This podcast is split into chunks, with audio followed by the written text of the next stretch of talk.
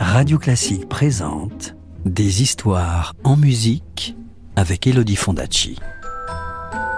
Des histoires, des histoires, des histoires. Est-ce que je peux avoir une histoire, s'il te plaît, de me raconter une histoire? Encore une histoire? Bon, d'accord. Tu te souviens que Pierre-Marie avait aidé une vieille femme blessée? Eh bien, cette femme était en réalité la reine des Corrigans. Pour remercier le pauvre pêcheur, elle lui avait offert une clé d'or. Eh bien, voici ce qui arriva. Chapitre 2 La grotte.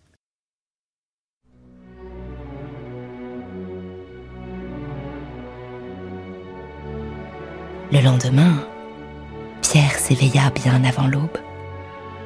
La clé était toujours là.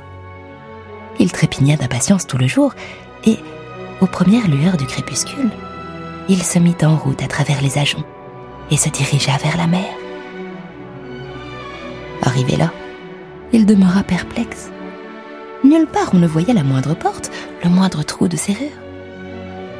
Il eut beau longer la falaise et scruter la roche, il ne remarqua rien.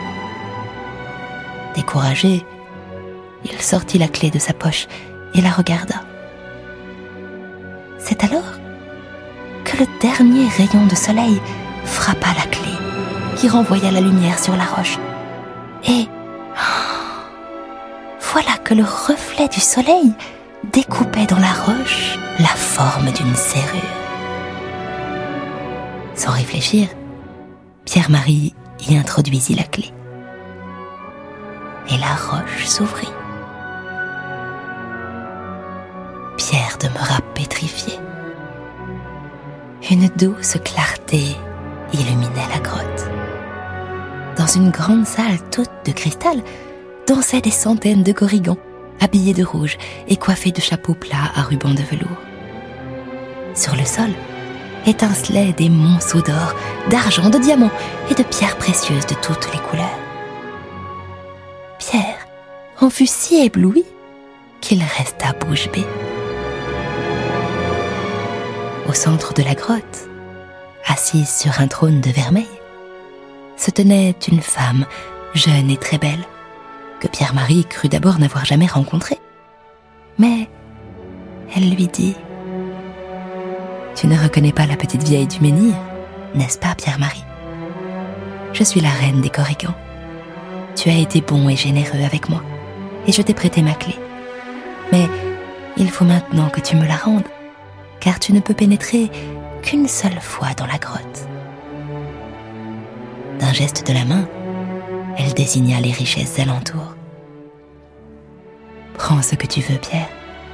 Tu vois ces deux grands sacs Décroche-les et remplis-les de tout ce qui te fait envie ici. Pierre hésita. Il n'avait jamais vu tant de richesses. Il se balançait timidement d'un pied sur l'autre, en tournant son chapeau entre ses doigts. Puis, il se décida. Il recueillit du bout des doigts un peu de poudre d'or, mit dans ses poches quelques diamants en forme de fleurs, ramassa des rubis et des émeraudes, et peu à peu, il remplit ses sacs. Puis, il les posa dans un coin, et il se laissa entraîner par les corrigans rieurs dans une folle farandole. Quelle belle soirée Il chanta avec eux, il partagea leur repas, et il goûta à des plats succulents.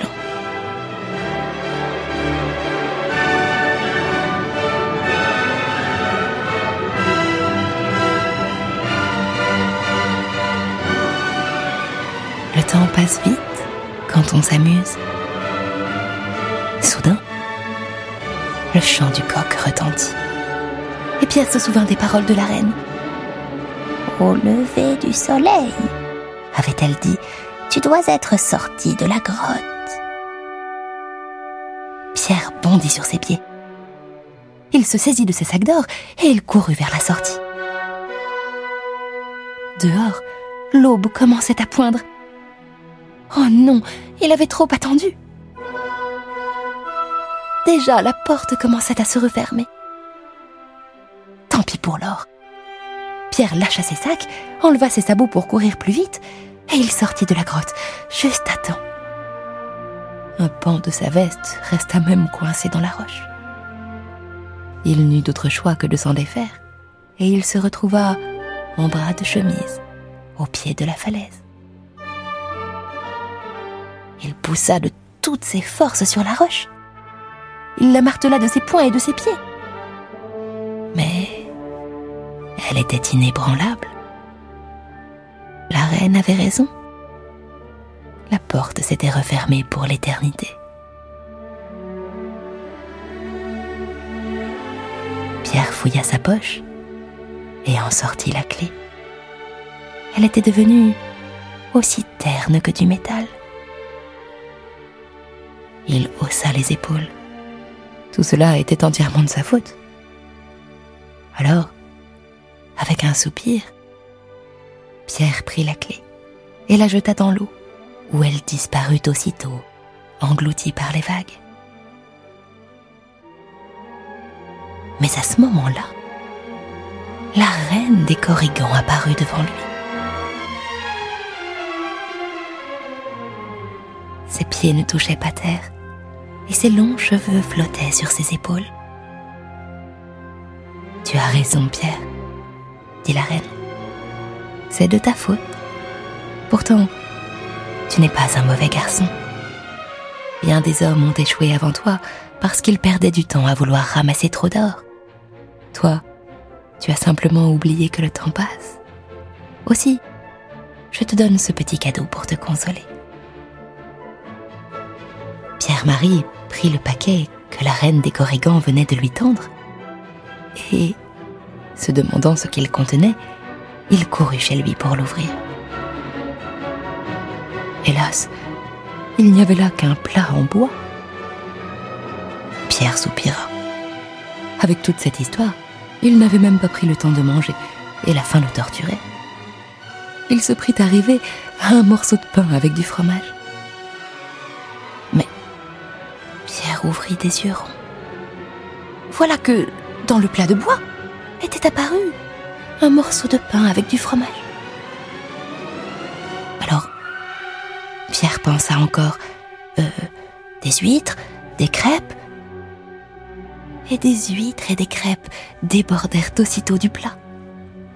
Pierre-Marie éclata de rire. À quoi bon l'or du sac? Il avait là tout ce qu'il lui fallait, pour lui, pour sa femme quand il se marierait, pour ses enfants, pour tout le village. Merci, dit-il en riant. Il espéra que la reine l'avait entendu. Jamais il ne la revit. Et la clé? Eh bien, nul ne l'a jamais retrouvée. Peut-être s'est-elle échouée sur la plage. Peut-être qu'un jour, quelqu'un la trouvera en marchant dans le sable, brillante comme un rayon de lune et transparente comme du cristal.